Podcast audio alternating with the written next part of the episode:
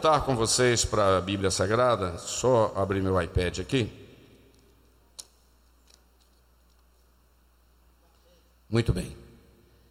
Eu quero, irmãos, eu, eu, falei há um tempo atrás um assunto parecido com esse aqui, mas você já sabe, mas não custa lembrar. Isso é o que a gente sempre ouve quando você está dentro de um avião, ele diz assim: você já sabe, mas não custa lembrar. Porque existem coisas que nós sabemos, mas é sempre bom a gente poder lembrar. E eu quero falar com os irmãos hoje sobre um caminho aberto. E dar para os irmãos uma boa notícia: ele resolveu o problema. Essa é a ideia. Ele resolveu o problema. Qual o problema? Do caminho que estava fechado e agora o caminho está aberto. Jesus resolveu o problema. Amém?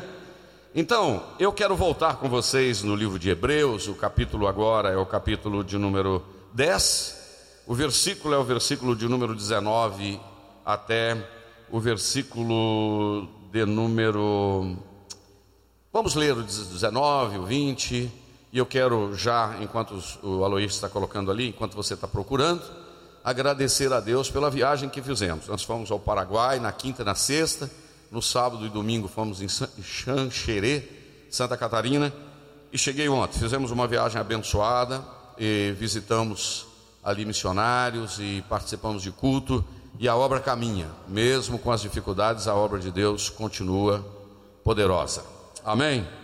O texto que nós temos, irmãos, na tela, se você quiser ficar em pé em reverência ao Deus da palavra e à palavra de Deus, é um texto muito interessante, porque ele tem a ver com a o texto que o, o evangelista José Aguiar leu, porque ele fala desse sacerdócio do Senhor Jesus.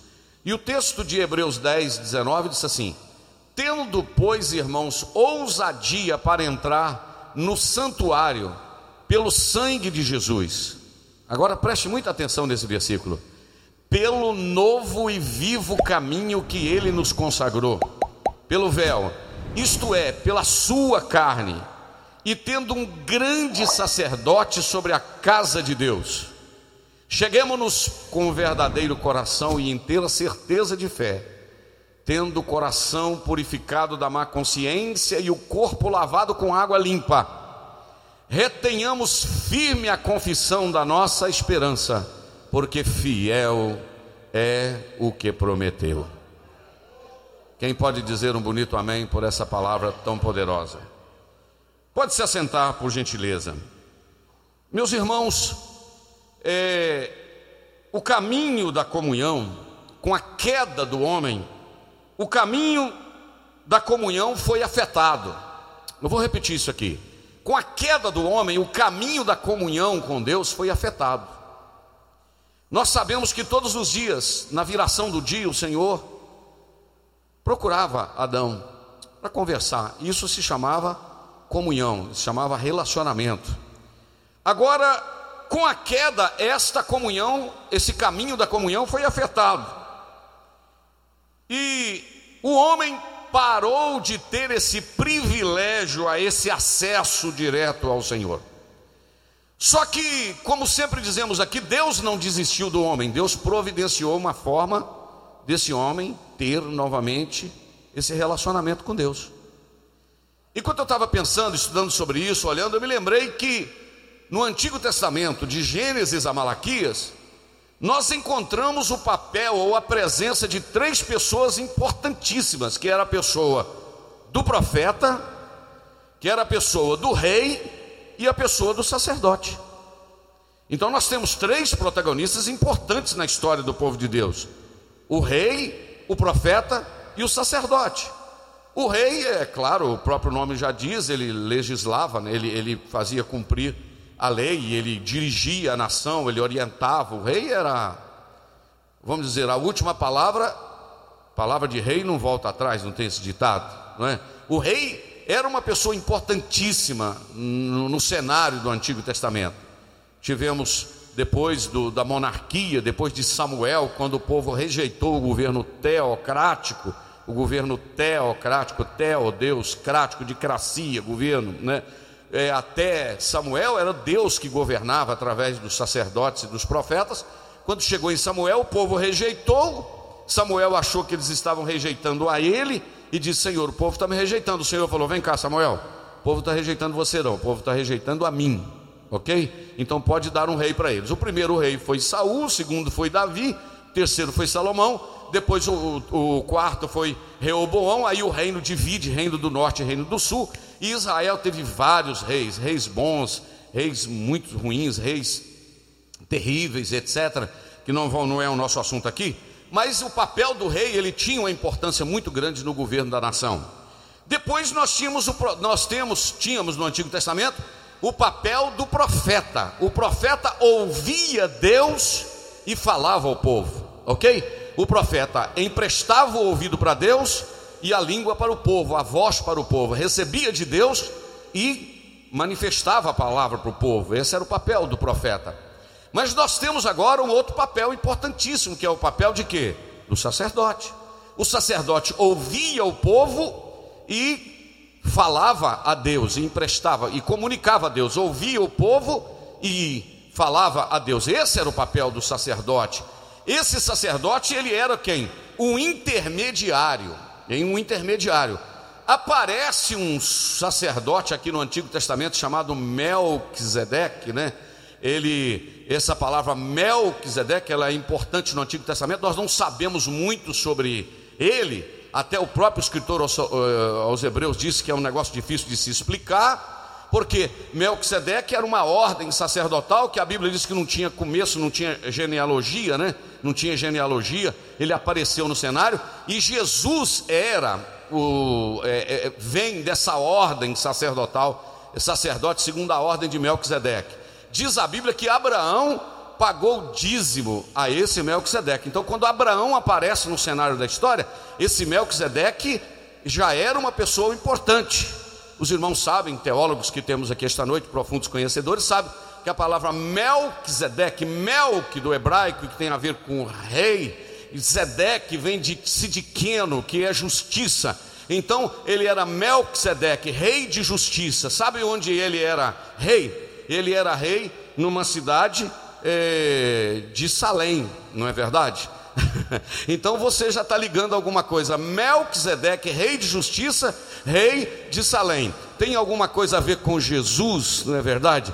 Que será o rei, é o rei dos reis, o Senhor dos senhores, e será rei também numa outra cidade que não só chama Salém, como Jerusalém, isto é, a cidade da paz. Então Jesus é o rei dos reis que governará na cidade de Jerusalém. É tudo, toda uma ligação bíblica, né? Há toda uma ligação bíblica, esse Melquisedeque, rei de justiça e tal, e aí vai. Mas muito bem, então esse papel do sacerdote, ele fazia o que? A intermediação entre pessoas. E essa história de intermediar, ela, ela é muito presente no Antigo Testamento. Quando o Senhor Deus manda Moisés construir o tabernáculo, você conhece a história porque nós estamos sempre falando e ensinando aqui e temos escola dominical para isso também. O papel do sacerdote era importante porque ele representava o povo. Nós lemos ali a leitura que o irmão evangelista José fez, coloca lá para mim Hebreus capítulo de número 5, vai tratar desse assunto que o sacerdote, o sumo sacerdote, era tomado dentre os homens e era constituído a favor dos homens nas coisas concernente a Deus. Isto é, o homem estava aqui e Deus estava cá. E o sacerdote entrava para dar um jeito nesse negócio do meio, intermediando. Ok? Aleluia. Eu não sei seis, mas eu acho que esse negócio vai dar certo. Veja bem, ali está o homem, aqui está Deus. Então o sacerdote era pegado no meio do povo, era escolhido, tinha um critério para escolher, etc. Eu não, eu não quero entrar no assunto, porque eu quero chegar mais à frente aí. E ele era escolhido para tratar das coisas dos homens relacionado a Deus e oferecer sacrifício pelo pecado dos homens. Então ele era um intermediário. Agora coloca dois. E ele pudesse compadecer esse sacerdote, e Deus pudesse compadecer eternamente dos ignorantes e errados. Pois também perdão, esse sacerdote ia compadecer eternamente dos ignorantes e dos errados, porém tem um detalhe: ele também estava rodeado de fraqueza. Isto é, o sumo sacerdote não era perfeito. Aleluia. Coloca o 3. E por esta causa deveria ele tanto oferecer pelo povo como para ele. Então, antes dele entrar no Santo do Santo, ele tinha que oferecer pelos pecados dele e pelos pecados do povo. Só que Deus olhou e falou: esse negócio não vai dar certo. Eu estou querendo não é um reino com sacerdotes. Eu estou querendo um reino de sacerdotes. Quem pegou? Tem gente que pegou, não pegou? Bom, um reino com sacerdote, tem um sacerdote aqui, tem um outro sacerdote ali, tem um outro sacerdote lá. Então, um reino que tem alguns sacerdotes, entendeu, Robson? Eu tenho um sacerdote aqui que é o Robson, o sacerdote que é o, o Gerson, o sacerdote que é o Agimiro, eu tenho outro sacerdote lá atrás que é o Gilmar, eu tenho um sacerdote lá em cima e tal. Então, um reino com sacerdotes, para intermediar, oh aleluia. Só que Deus falou: Eu não quero um reino com, eu quero um reino de. O reino de sacerdotes, isto é, todos aqueles que for, vierem até mim, eu vou transformá-los em sacerdotes. Só que para eles serem sacerdotes, não vai ser possível ser através de um cordeiro, de um cabrito, de uma pombinha, que seja derramado um sangue. Eu vou fazer o seguinte: o meu filho vai descer, vai tornar o sumo sacerdote Oh, aleluia. Quem pegou? Ele vai descer, vai tornar-se o sumo sacerdote, porque ele não vai precisar de oferecer sacrifício por ele, porque ele é perfeito. Então,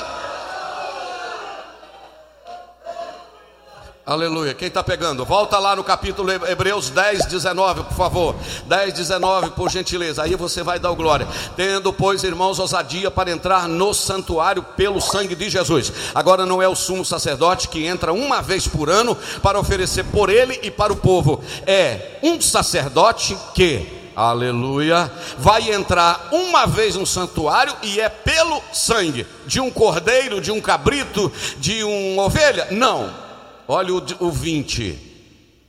Pelo novo. Não, lê lá e reage de alguma forma.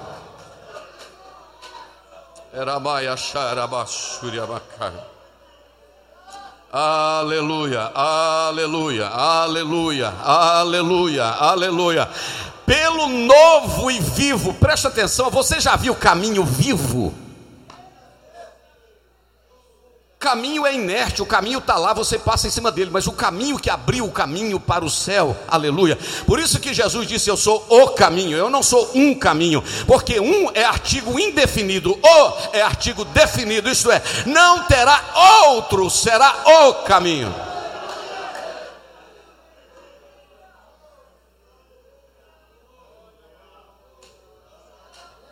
Quem está pegando aqui, pegando lá fora.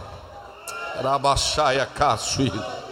Ô glória, vai, você pode entrar nesse caminho. Não podia no Antigo Testamento, mas agora você pode. Está escrito ali: pelo novo e vive caminho que ele nos consagrou pelo véu, isto é, pela sua carne. Aleluia, aleluia. Oh glória a Deus, oh glória. Deixa eu dar um tempinho para você absorver isso. Você não vai para o céu porque você fez nada, você vai para o céu porque Ele fez. Você não vai para o céu porque você entrega dízimo, você vai para o céu porque Ele morreu no seu lugar. Você entrega dízimo porque você é fiel ao Senhor na sua palavra, mas não é para ir para o céu. Você não vai para o céu por causa da cor da sua camisa, por causa da cor da sua calça, por causa da cor do seu cabelo. Você vai para o céu porque Jesus abriu o caminho para você ir para o céu. Agora, você não se comporta como o mundo, não é para ser salvo, é porque você é um salvo. Porque eu disse aqui na semana passada que Jesus não deixou só o caminho, ele deixou o guia para o caminho. Qual é o guia para o caminho? O Espírito Santo é o que pega na sua mão, te conduz, te levanta, te consola, te diz: não para, não volte atrás, anima, levanta a cabeça, vamos lá.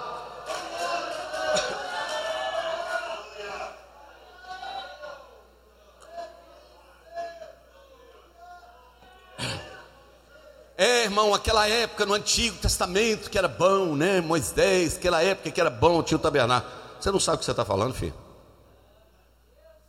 Você já pensou você ter que ir em Jerusalém uma vez por ano, levar uma pombinha, levar um cabrito, levar um cordeiro, coisa?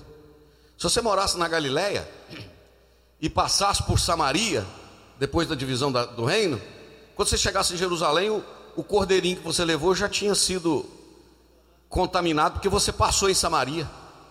Por que, que lá no templo estava vendendo pombinha, vendendo cordeiro, vendendo cabrito, vendendo gado lá no coisa lá e trocando dinheiro, os cambistas lá? Porque quem vinha de longe comprava no templo para oferecer sacrifício.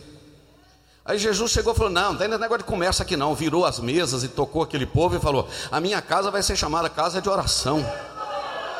Eu vou mudar essa história aqui, aleluia. Esse negócio aqui não vai ficar assim, não. Tem um santo do santo aqui que tem uma arca ali atrás, ali tem uma cortina grossa. E Jesus, quando foi no templo, ele poderia te dizer: dizer prepara aí cortina, porque eu estou indo para o Calvário. E quando eu for no Calvário, este véu vai rasgar. Vou falar de novo: este véu vai rasgar. Hum? Essa é.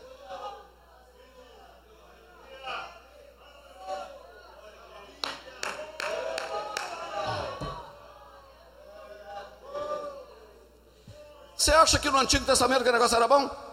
Eu vou provar para você. Êxodo capítulo de número 3, o que está dizendo no versículo de número. Deixa eu ver qual o versículo aqui. É o versículo.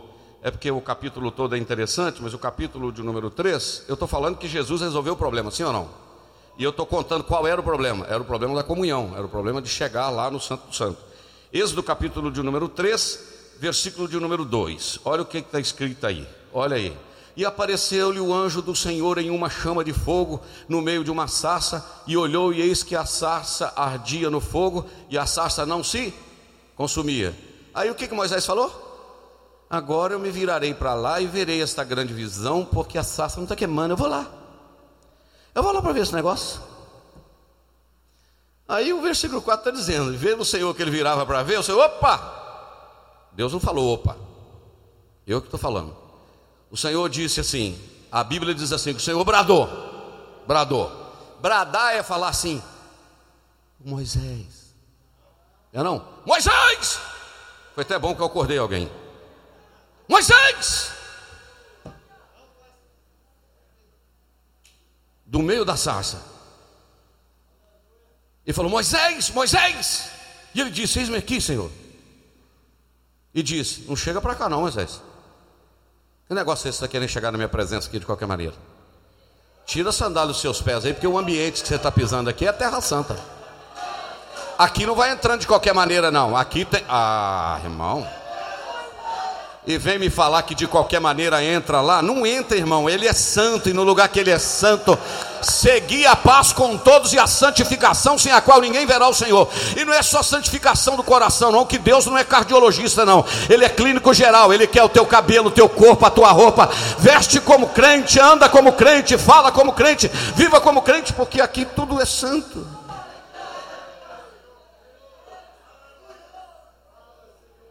Aí você vai para o livro de Êxodo, capítulo de número 19.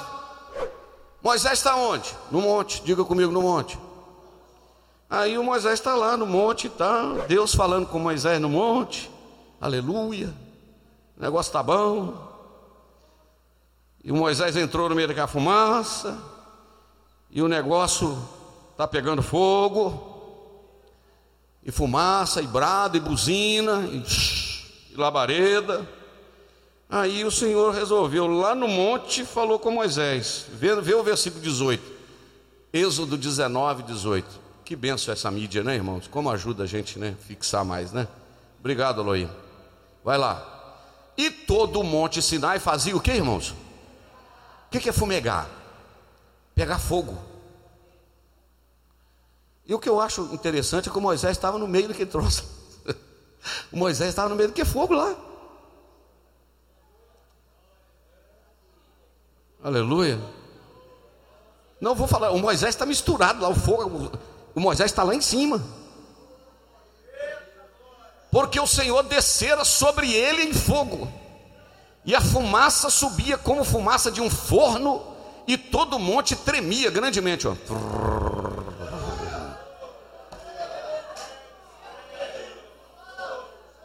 Meu Deus do céu. Isso, o sonido da buzina ia crescendo em grande maneira, e Moisés falava e Deus lhe respondia em alta voz. No meio daquele negócio tudo, Moisés está falando e Deus respondendo. O que, que foi, Moisés? Como é que é, Senhor? É assim, assim, assim, assim. que diálogo, irmãos. Obrigado, Alexandre. Que diálogo. Aleluia. Que diálogo. Só de Deus estar falando conosco aqui agora pela palavra, o coração já está pegando fogo. Mas aí vai, e descendo o Senhor sobre o monte Sinai, tá, tá, é, é, sobre o cume do monte, chamou o Senhor a Moisés do cume do monte, e Moisés subiu. Não, tá, agora vamos lá para o versículo de número 20. Nós lemos até o 20, 20 vê o 21. E disse o Senhor a Moisés, vê o 20 para mim, fazendo favor ainda, o 20. E descendo o Senhor sobre o tal, é, sobre o cume do monte, chamou o Senhor a Moisés no cume do monte, e Moisés subiu. Vai lá, tudo bem. E disse o Senhor a Moisés: Desce, protesta ao povo que não traspasse o termo para ver o Senhor, a fim de muitos dele não, não perecer. Moisés, eu estou aqui em cima conversando com você, o monte está pegando fogo, o negócio está aqui, eu estou conversando com você, mas você faz o seguinte: você desce lá e pede esse povo para não pisar nesse lugar que você está aqui, não porque o caminho da comunhão estava, o pecado corta a comunhão. Deus não, não, negocia princípio, não, irmão. É, pastor, vou trazer uma oferta, que aí Deus, que Deus vai ficar bonzinho com a oferta? Deus não negocia princípio, não. Princípios de Deus são inegociáveis. Amém, irmão? Tem alguém entendendo esse negócio aqui? Não, não deixa ele chegar para lá, não. E também o sacerdote que chegaram, o Senhor, eles têm que santificar porque senão o Senhor vai lançar sobre eles. Mas tudo bem, deixa aí. Você quer ver uma outra situação também? É quando fez o tabernáculo, lá no livro de Êxodo, capítulo de número 26, lá o versículo de número 33. O tabernáculo agora está pronto. Por quê? No capítulo 25, 8, eu já embolei a cabeça do, do, do Aloí, tadinho. No, cap, no, no Êxodo 25, versículo de número 8, o que, que o Senhor falou? Lá no 19, ele está falando com Moisés no monte. Mas agora o que, que, que, ele está falando no, no, no, no 25,8? Vocês vão me fazer um santuário, porque eu vou fazer o seguinte: eu vou vir cá morar no meio de vocês. Então aí resolveu, né, né Robson? Resolveu, o Senhor veio morar. Só que tem um detalhe, né, irmão? Eu vou morar no tabernáculo que vai ter três partes: átrio, lugar santo e santo do santo. No átrio pode ficar o povo, pode ficar as mulheres, no lugar santo, sacerdote, e no Santo do Santo, só o sumo sacerdote, uma vez por ano, em um dia muito especial, dia chamado de Yom Kippur do hebraico. O que, que é Yom Kippur? Dia da expiação. Era um dia mais sagrado, jejum de 24 horas o jejum, não sei, não me lembro quantas horas, não sei se só durante o dia, se alguém lembrar pode falar. Era um negócio tremendo, era um negócio, isso está escrito lá no livro de, de Números, eu estava olhando agora à tarde, esse dia de Yom Kippur, e aí tinha o dia que o sumo sacerdote entrava no lugar santo do santo. Não vou repetir. Santo do. Isto é, tinha um lugar santo, não tinha? Mas aí tinha o santo do santo, que era um lugar mais santo do que aquele que você está pensando que é santo. Nesse lugar, para a gente adiantar, porque o nosso tempo já está na metade, neste lugar aí, o negócio ficava estreito porque entrava uma vez só por ano e tinha o detalhe que era o sumo sacerdote, que ele tinha que colocar na sua cabeça um negócio tipo um boné chamado mitra. Na frente dessa mitra tinha uma lâmina de ouro e nessa lâmina estava escrito Kadosh Adonai, que quer dizer santidade ao Senhor.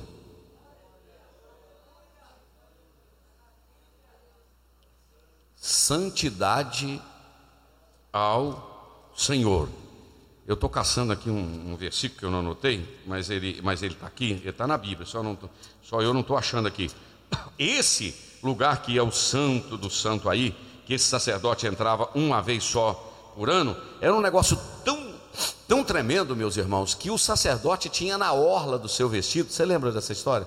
Ele entrava, ele tinha uma estola sacerdotal, no peito ele tinha umas placas com doze pedras, cada uma de uma cor, com o nome de cada uma das tribos de Israel, tribo de Ruben, tribo de Levi, tribo de Assé, tribo de Judá, tribo de Naftali, tribo de Zebulon, tribo de Sacar, todas as tribos. E nos ombros aqui de um lado seis pedras, e nos ombros de cá mais seis pedras, e no peito as doze pedras, porque ele entrava representando as doze tribos de Israel. Era um negócio de um espetacular, não é? É, fala sobre as vestes dos sacerdotes. E na orla do vestido dele, irmãos, do sacerdote, tinha duas coisas interessantes: uma romã e uma campainha. Uma romã e uma campainha, representando os dons do Espírito e o fruto do Espírito, que a posteriori iria cumprir. Mas sabe para que, que servia também esses, essa nessa indumentária campainha e romãs? É que enquanto o sumo sacerdote estava no Santo do Santo oferecendo sacrifício, o povo lá fora escutava o barulho do sumo sacerdote e dizia: O sacerdote está vivo. Porque se o sacerdote entrasse em pecado, ele morria lá dentro. E quem entrasse lá para tirar ele, morria lá dentro também. E você está achando que o Antigo Testamento que era fácil, né? Aleluia. Oh, glória a Deus. Vou te mostrar como não era fácil, vou te mostrar como nós somos privilegiados. É um pequeno desabafo, mas não leve a mal. Quando você tem tanta má vontade de servir a Deus, caminhar na obra de Deus, você está sendo uma tremenda pessoa ingrata, porque nós não merecemos estar aqui. Ele fez por mim o que eu não tinha condições de fazer para que eu estivesse aqui. Você consegue agradecer a Ele esta noite por isso? Você consegue ser grato a Deus?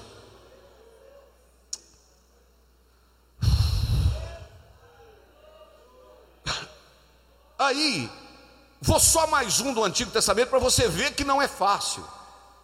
Não era fácil.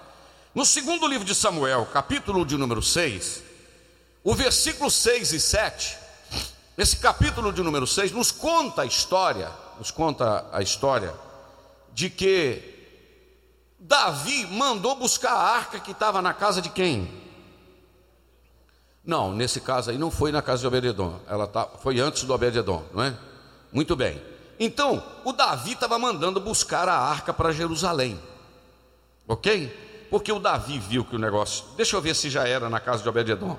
Quem, quem encontrar aí já pode me ajudar. Veja bem, capítulo de número 6, Davi traz a arca para Jerusalém. Não, ela.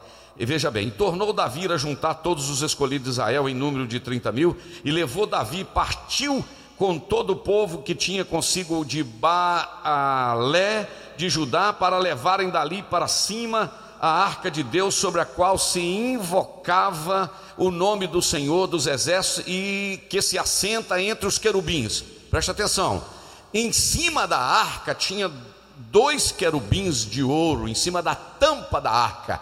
Era um caixote de um metro e vinte.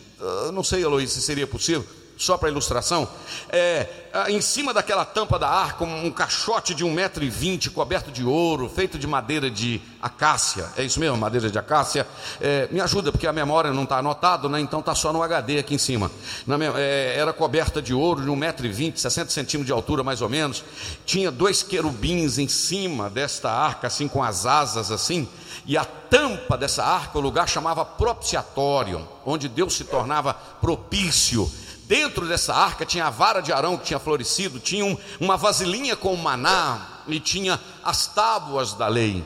Então Deus se manifestava. Olha o que, que o versículo de número 2 do capítulo 6 diz: Levaram a arca, a qual invoca o nome do Senhor dos Exércitos, o qual se assenta entre os querubins, porque era ali que Deus se manifestava. Deus se manifestava ali. Aleluia.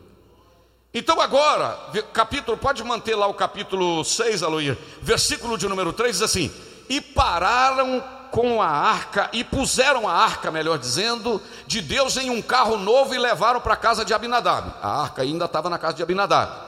O que está em Jeba, e Uzá, e Aiô, filho de Abinadab, guiava o arco, guiavam o carro novo. E levando-o da casa de Abinadab, que estava em Jeba com a arca de Deus, Aiô ia diante da arca tocando o carro de boi. E Davi e toda a casa de Israel alegravam-se perante o Senhor com toda sorte de instrumentos, de madeira, de faia, com harpa, com saltérios, com tamboris, com pandeiros e com símbolos. E chegando à eira de Nacon, a arca está em cima de quê, irmãos? A arca está em cima de quê? Um carro de boi. Estendeu a mão à arca de Deus e segurou porque os bois estavam tropeçando para cair. Quando ele viu que a arca estava caindo, Uzá levou a mão para segurar a arca. Só que era no Antigo Testamento, não é hoje não. Quando você toca em coisas sagradas, quando a gente toca em coisas sagradas, quando a gente maldiz de coisa sagrada e a graça vai ajudando. Quando ele tocou nessa arca, então a ira do Senhor se acendeu contra Uzá e Deus o feriu ali por esta imprudência, e ele morreu junto à arca de Deus.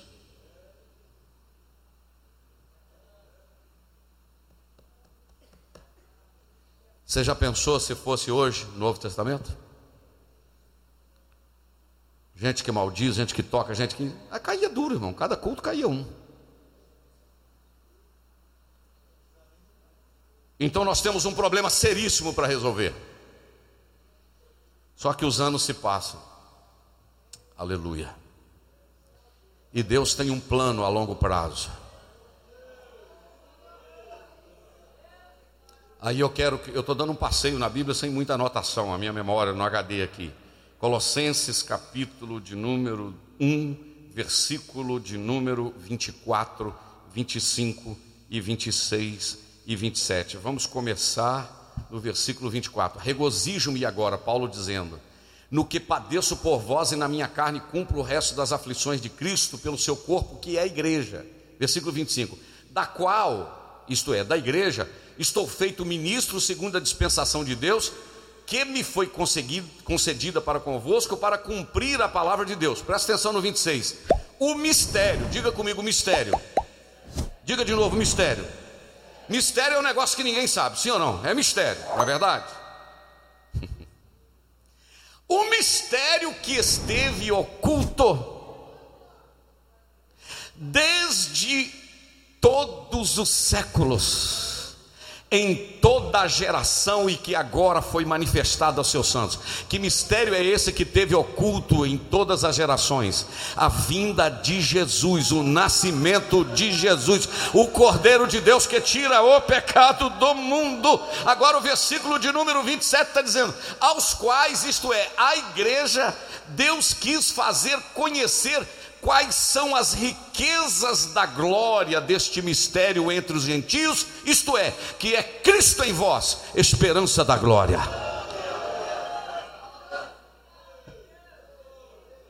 Teve oculto antes da fundação do mundo o plano. Por isso que a Bíblia diz que Jesus, 1 de Pedro capítulo 1, versículo de número 19, 20, 21, 22, vamos ver para você dar um glória a Deus junto comigo, para a gente caminhar para terminar. Mas olha o que está escrito 1 de Pedro 1, capítulo 1, versículo de número 18. Sabendo que não foi com coisas corruptíveis. Não, não, não vou, vou começar de novo. Você precisa prestar atenção nisso aí. Sabendo que não foi com coisas corruptíveis, como prata ou ouro, que fostes resgatados da vossa vã maneira de viver, que por tradição vocês receberam dos vossos pais mas vocês foram resgatados, não foi comprado com ouro, mas foi com o precioso sangue de Cristo. Vou falar outra vez. Foi com o precioso sangue de Cristo, como de um cordeiro imaculado e incontaminado, o qual, presta atenção nisso, o qual na verdade, em outro tempo, isto é, o mistério que teve oculto nos séculos, em outro tempo foi conhecido, ainda antes da fundação do mundo, mas manifestado nesses últimos dias por amor de vocês.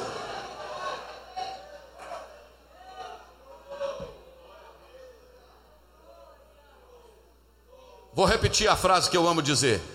Antes do Senhor Deus dizer haja luz, ele já havia dito haja cruz. Aleluia. Oh, aleluia. Tem gente pegando esse negócio. Tem gente recebendo esse negócio. Com mais 334 irmãos ao vivo participando, dando glória a Deus do outro lado. Um cordeiro incontaminado, sem mancha, sem mácula. Aleluia. Arabaiushai. Ele resolveu o problema, ele abriu o caminho o caminho está aberto através do seu sangue. Agora, se eu tentasse chegar perto do monte, o Senhor falava: pede eles para não chegar. Se eu tentasse entrar no Santo do Santo, eu morria lá do lado. Se eu tentasse tocar na arca, caía um raio, psh, matava. Tinha que ser um sacerdote para interceder Aleluia. Agora o Aloí vai colocar para mim 1 de Pedro, capítulo de número 2, versículo de número 9. Ô oh, glória, se você não der um glória, eu vou achar que você não está entendendo. Olha o que está escrito lá. Mas vós sois a geração eleita, o sacerdócio real, vou repetir, o sacerdócio real a nação santa, o povo adquirido, para que anuncieis as virtudes daquele que vos chamou das trevas para a sua maravilhosa luz. Agora então, irmão, só não dá glória quem não entende esse negócio. Quem entende dá glória, entendeu? Nem que seja para dentro, glorifica, porque tem gente que não faz barulho, mas glorifica pelo menos para dentro, né? Já vale, já, já, já tá bom. Veja bem, antigamente era um reino com sacerdote, agora o Senhor o Senhor está dizendo que quer um reino de. Está escrito.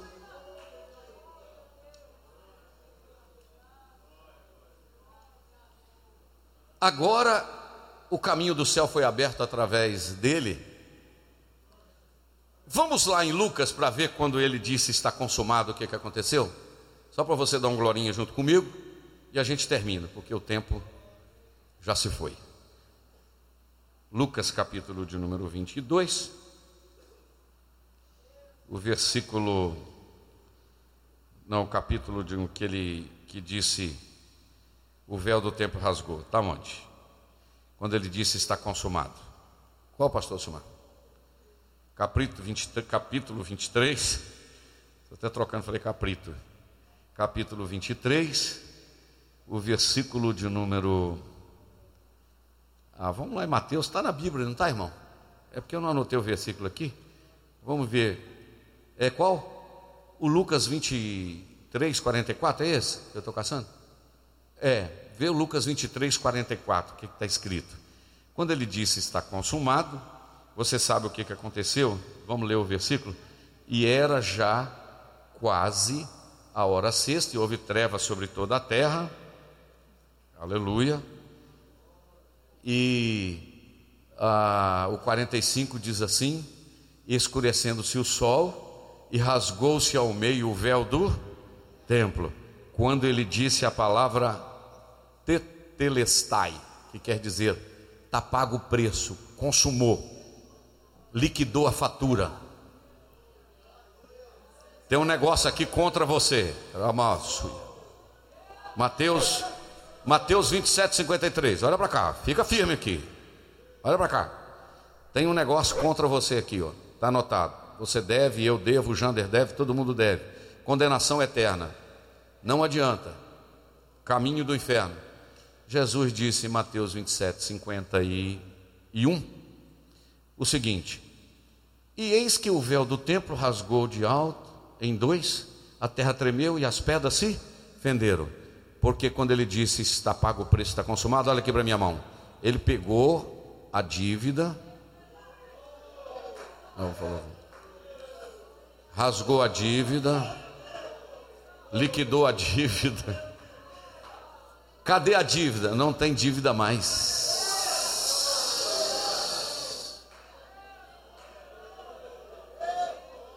Portanto, agora nenhuma condenação há para os que estão em Cristo Jesus, que não andam segundo a carne, mas andam segundo o Espírito. Nenhuma condenação há. Aleluia, aleluia. Tem gente com a mão para cima adorando, e eu acho isso muito interessante. O véu do templo rasgou, ele disse: está consumado. Então, nesse momento, o problema foi resolvido. Aí, meus irmãos, isto se chama graça. Só que para me falar de graça, eu vou ter que falar de duas coisinhas a mais. Faltam 14 minutos para as 9 horas. Eu vou falar de duas coisinhas a mais para que você dê um outro glorinha junto comigo. É, mas antes eu quero ler João 19, que é esse versículo aqui que eu estava querendo, olha. É, João capítulo 19, versículo 30, está escrito assim: olha bem. E quando Jesus tomou o vinagre, disse: Está consumado. Esta que é a palavra-chave. Agora tem uma notícia para você que eu não sei se você sabe dela. Eu acho que você sabe sim que este está consumado aqui tem o efeito retroativo. não, aí não, pastor. Olha lá o que o senhor está falando. Porque é o seguinte: no livro de Hebreus, capítulo de número 11, versículo de número. Deixa eu achar aqui primeiro. Deixa eu ver qual, porque o negócio é profundo, né? Hebreus, capítulo de número 11. Ô oh, glória versículo de número 39, diz assim: Ó oh glória, e todos estes, tendo tido testemunho pela fé, não alcançaram a promessa, isto é, não conseguiram ver Jesus. Aleluia, porque eles morreram antes de Jesus nascer. Quais esses? Os da galeria dos heróis da fé. Morreram num Cristo, numa expectativa de um Cristo que viria. Ok? Presta atenção, precisa pegar. Morreram numa expectativa de um Cristo que viria, uma cruz do futuro. Agora olha o 40. Provendo Deus alguma coisa melhor a nosso respeito, para que ele sem nós não fosse aperfeiçoado. Isto é, eles morreram na expectativa de um Cristo que estava vindo porque Deus estava pensando alguma coisa a respeito de nós gentios, gentios, para que quando ele viesse, ele morresse por nós, para que nós, sem os que morreram lá atrás, não fosse aperfeiçoado. Então, com a vinda dele, tanto quem morreu na expectativa, quem já aceitou quando ele veio, vai fazer parte do pacote. É, pastor, tá meio, tá meio complicado. Tá não. O Aloí vai colocar capítulo 9, versículo 15, e você vai entender melhor esse negócio. Aleluia. Coloca o 9,14. Eu estou pregando teologia essa noite, né? É negócio de pregar teologia. Não, teologia é Bíblia, teos logos, estudo acerca de Deus. É isso aí. Quanto mais o sangue de Cristo, que pelo Espírito eterno se ofereceu a si mesmo, imaculado a Deus, purificar a vossa consciência de obras mortas para servir ao Deus vivo. Quanto mais. Agora veja o versículo de, de, de, versículo de número 15. E por isso é mediador de um novo testamento para que, intervindo a morte para a remissão das transgressões que havia debaixo do primeiro testamento, os chamados receberam a promessa da herança eterna. Quem estava lá atrás no pacote esperando o Cristo que viria, recebeu o perdão, a herança eterna, porque Jesus veio e perdoou não só quem aceita Ele hoje, quem morreu na esperança que Ele viria.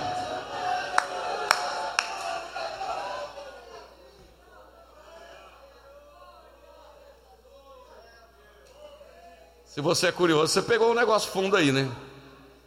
Aleluia. Aleluia. Sumo sacerdote. Mas sabe o que é isso, irmãos? Vou falar com você duas coisas interessantes. Tudo que eu estou falando é interessante, porque é a palavra de Deus. Mas eu fiz aqui, desse livro que eu estou lendo, Cristo, o Deus que me chama pelo nome, que me conhece pelo nome, sobre a questão João 3,16 diz assim: Porque Deus amou o mundo de tal maneira que deu o seu Filho unigênito para que todo, diga comigo a palavra todo. Se Jesus tivesse dito para que alguns ou quem ou qualquer. Não, Jesus falou todo. Esse negócio de todo é tão importante na Bíblia, porque todo é qualquer um que crê. Dá oportunidade para todos, isto é, qualquer um que quiser crer. E aí, a gente foi buscando esse negócio do todo. Veja bem, Jesus deixa claro. todo deixa claro. Deus exporta a graça para o mundo inteiro, para que aqueles que tentam limitá-la, Jesus tem uma palavrinha para quem quer limitar esse negócio da graça. Não limita a graça, não, porque ela é para todos. Amém? Então, todo aquele que me confessar diante dos homens, eu confessarei diante de meu Pai que está no céu. Todo aquele que acha a vida, perde, mas quem perde por causa de mim, acha. Todo aquele que faz a vontade do meu Pai, esse é meu irmão, minha mãe. Todo aquele que crê e for batizado será Todo aquele que crê no Filho tem a vida eterna. Todo aquele que beber da água que eu lhe der nunca mais será sede. Todo que o Pai me, vi, me der virá a mim e jamais lançarei fora. Todo que vive e crê em mim não morrerá eternamente. Todo que vive, ou melhor, todo que tiver sede, vem e beba. É todo, é todo. Eu estou falando a palavra toda. Tito 2,11 diz: A graça de Deus se manifestou trazendo salvação a todos. 1 de Timóteo 2,6 ele se entregou a si mesmo para resgatar a todos. Segunda de Pedro 3:9, que não quer que ninguém se perca, mas que todos.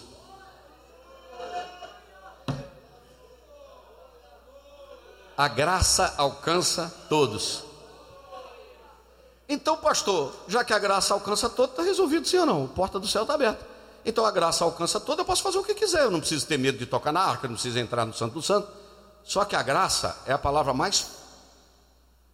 Sabe qual é a palavra mais forte da graça? É a palavra não. Porque pela graça eu fui alcançado. Então eu posso fazer o que eu quero. Só que eu não faço por causa da graça. Amém? Você pode fazer o que você quiser. Só que você não faz por causa da graça que te alcançou. Aí eu falei o um negócio outro dia ali, parece que foi o Monesi que comentou que achou interessante, e eu trouxe o meu, meu iPad aqui para repetir, já localizei ele aqui. Olha bem, esse negócio de graça é muito interessante, irmãos. Mas eu quero que o Aloí coloque para mim, João 1,14. E o verbo se fez carne, e habitou entre nós, e vimos a sua glória como a glória do unigênito do Pai. Cheio de quê, irmãos? Ué, não é só cheio de graça, não? Ah, porque a graça vem acompanhada com a verdade. Aleluia. Aí o Max Lucado fez um resumo, e eu dou crédito a ele, porque ele disse o seguinte: a graça disse para a mulher que foi pega em adultério: nem eu te condeno. A graça disse. A verdade disse: vai e não peques mais. A graça disse para Zaqueu: Hoje veio salvação a esta casa. Mas ele disse: Vou vender metade dos meus bens e vou entregar para quem eu dei prejuízo se eu tenho defraudado alguém. Então, graça vem acompanhado com verdade. Mas vamos lá. João, capítulo 13, diz a Bíblia que Jesus lavou os pés dos apóstolos. Sim ou não? Isso é graça. Mas ele falou do mesmo jeito que eu fiz, vocês têm que fazer também. Verdade. Quatro. Mateus capítulo de número 14. Pedro, Jesus falou com Pedro: Pela graça, Pedro, vem, caminha sobre as águas. Mas a verdade disse para ele: Homem de pouca fé. Aleluia. João capítulo 4, versículo 18. A graça disse para a mulher samaritana: se você beber dessa água, nunca mais você vai ter sede. Mas a verdade disse para ela: vai lá e busca o seu marido. Aleluia, oh glória. Em João 3,5, em 3, ô Nicodemos, vem cá, que eu vou te receber, você sendo um homem importante, você é um camarada muito bom, eu vou te receber. Só que para você na, chegar no céu, você vai ter que nascer de novo. Com a graça eu te recebo, mas com a verdade dá um jeito de nascer de novo. Aí esse aqui não está no livro do Max Lucado, não. Eu me lembrei de quando Jesus libertou o Gadareno. A graça libertou o Gadareno. Marcos 5, Lucas também está escrito, capítulo acho que o 6. A graça libertou o Gadareno. E o Gadareno falou: Vou ficar junto com o senhor, vou entrar no barco e vou. A verdade disse assim: Vai e conta para os seus o que, que eu fiz. A graça te abraça, mas a verdade te transforma, porque conhecereis a verdade, e a verdade vos libertará. Aleluia, aleluia. Diga comigo, Jesus resolveu o problema. Diga assim comigo: o caminho está aberto. Agora o que, que eu vou fazer então, pastor? Se o caminho está aberto, deixa eu te falar um negócio. Chega pedido de oração todo dia. Eu já preguei sobre isso aqui. Me desculpe que eu vou falar. Não vou pedir desculpa, não, porque eu tô, sei do que eu estou falando. Chega pedido de oração todo dia, porque na cabeça da gente.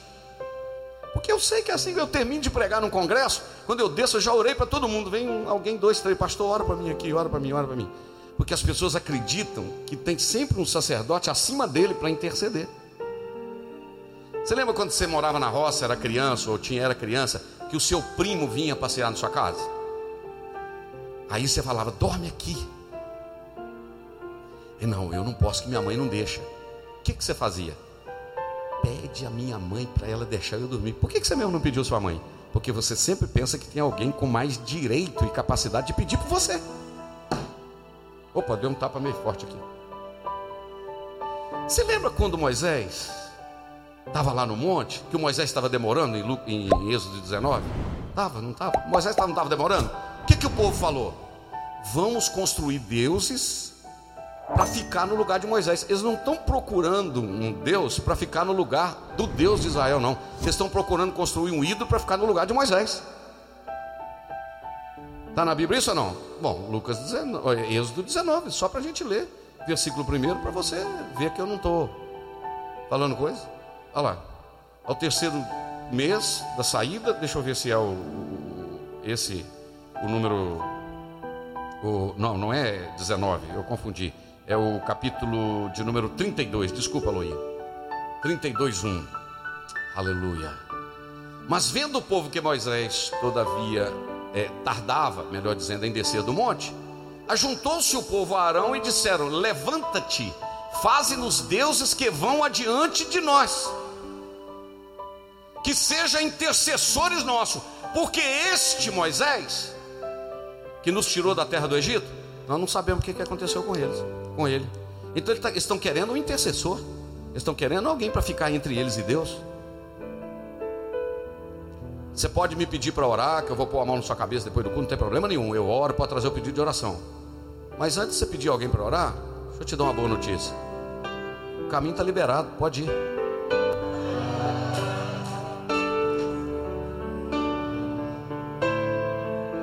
Eu acho que eu falei um negócio meio forte aqui, né? Vou lá na sede, porque o pastor da sede, se eu encostar na roupa dele. Para com isso, irmão. Jesus já foi o sumo sacerdote. Ele intercede por nós com gemidos. O Espírito Santo intercede com gemidos inexprimíveis. E Jesus abriu o caminho. Se eu não for no dia tal, na sexta-feira, não sei o quê, e não sei, se aquele pastor, se eu encostar, e quem encostar nele, Jesus já resolveu o problema da intercessão. Então, pastor, não posso pedir oração? Não, pode pedir. A Bíblia diz: orai uns pelos outros. Podemos interceder. Mas eu só estou te dando uma boa notícia. Se não tiver ninguém para orar, ora aí, filho. Antes de pedir qualquer pessoa, ora. Por quê? Porque o caminho está aberto. Fica de pé.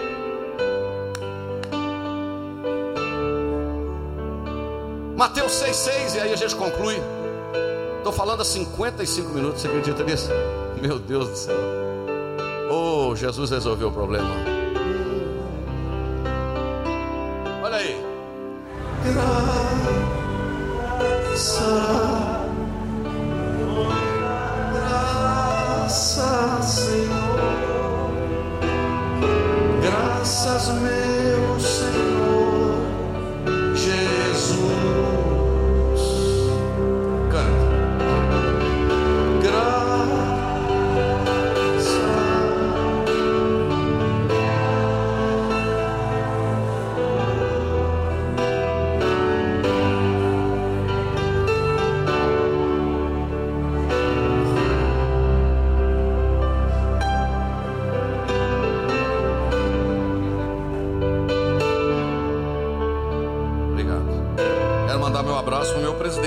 Célio Teago, lá em Itaú de Minas, acompanhando. Mandando um abraço para toda a igreja. Estamos esperando o senhor aqui, pastor Célio. Amém. O senhor é o nosso presidente. Deus está aqui. Mateus 6,6. Erabaiaxarabacá. Vamos ler junto no 3, 1, 2, 3. Mas tu, quando orares, entra no teu aposento e fechando. Aleluia. E teu pai que vê o que está em oculto te recompensará. O caminho está aberto. Você pode entrar. Agora não tem mais barreira, não tem sangue de cordeiro, não tem sangue de animal, não tem sangue de pombinha, porque o sangue do cordeiro que tira o pecado do mundo foi suficiente. Uremaia nascer anasaia. Agora você pode falar em línguas espirituais, você pode adorar.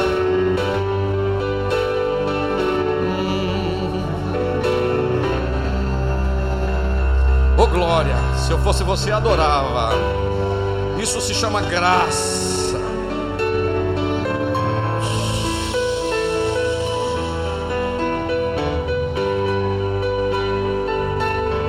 Hebreus 9, 27 e 28. Eu não estou conseguindo terminar sem ler. E como aos homens está ordenado morrerem uma só vez, vindo depois disso o juízo. Assim também Cristo, oferecendo-se quantas vezes? Uma vez, para tirar os pecados de muitos, aparecerá segunda vez, sem pecado, aos que o esperam para a salvação. Ele entrou uma vez só. Estenda suas mãos para os céus comigo.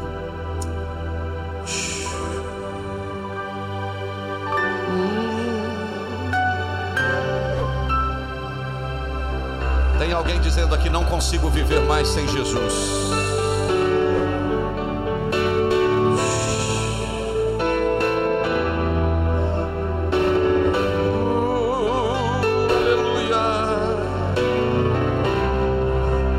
Ah. Levanta sua mão e adore. Você não está aqui porque merece, você está aqui por causa da graça. A graça diz, e nem eu te condeno, mas a graça diz: vai, não peques mais. A graça está te dizendo essa noite: experimente do que eu tenho para você, mas viva uma vida em santidade na minha presença. A graça é Jesus, Senhor nosso Deus e nosso Pai. Eu quero te louvar, Senhor, pela tua palavra. Palavra que alcança a mim, a nós, alcança, Senhor, o Joabe agora. Alcança Maria, alcança Luiz.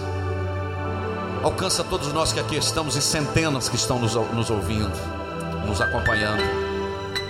Eu quero abençoar a vida de cada um, Senhor, e que possamos aproveitar esse momento dessa graça incomparável, muito além do nosso entendimento, alta mais que todo pensamento, glorioso em teu sublime intento, é o amor de Deus. Só adora, adore, adore, adore. Viva diferente com esta graça a partir de hoje. Se posicione em Deus com esta graça.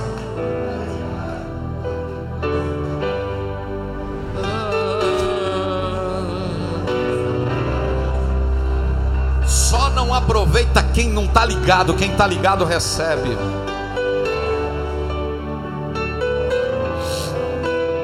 Oh, tem gente caindo de joelhos sem o pastor convidar, hein?